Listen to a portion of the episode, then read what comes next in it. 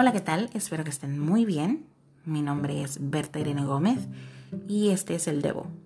El devocional de hoy se llama Datos interesantes acerca de la Pascua.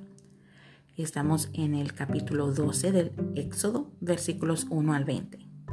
Ayer hablé de cómo había similitudes en esta parte del relato entre la Pascua y la crucifixión de Jesús. Ahora, ¿cuáles son?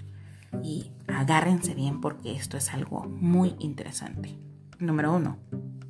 La crucifixión de Jesús coincidió con la celebración de la Pascua. Podemos encontrar esto en Juan 18, 28, 19, 14 y en 1 Corintios 5, 7. 2. El cordero o cabrito que pedía a Dios a los israelitas para el sacrificio en el versículo 5 debía ser sin defecto. Asimismo, la vida de Cristo era libre de pecado, sin defecto. Podemos encontrar esto en Hebreos 9:14 y Primera de Pedro 1:18 al 19. Aparte que a Jesús también se le conoce como el Cordero Santo, el Cordero de Dios. 3. La sangre del animal sacrificado debía colocarse en el marco de las puertas de las casas. Esta sangre sería una señal de protección para que Dios no matara a nadie en esa casa. Esta sangre sería como una precursora de la sangre de Cristo. Así, la sangre de Cristo nos protege, nos limpia de todo pecado.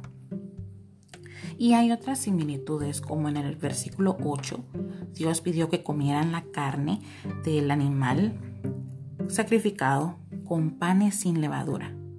La levadura muchas veces en la Biblia simboliza el pecado.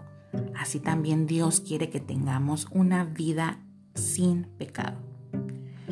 ¡Wow! Qué interesante todo esto, ¿no? ¿Ustedes sabían esto? Porque yo no. Es la primera vez que he leído esto así, con atención y junto a una Biblia de estudio. Aparte que investigo en internet algunas cosas. Y de verdad te invito a que leas tan siquiera un versículo al día. No tienes nada que perder, al contrario, tienes mucho que ganar. Y seguiremos aprendiendo más a la próxima. De verdad, Dios te bendiga. Espero que pases un feliz y bendecido día y quiero cerrar con esto. Jesús, como hemos leído, no merecía morir por nuestros pecados, es decir, son nuestros, nosotros teníamos que pagar por ellos, pero Él tomó nuestro lugar, Él siendo puro y sin mancha, libre de todo pecado. Dios te ama. Nos vemos la próxima. Bye.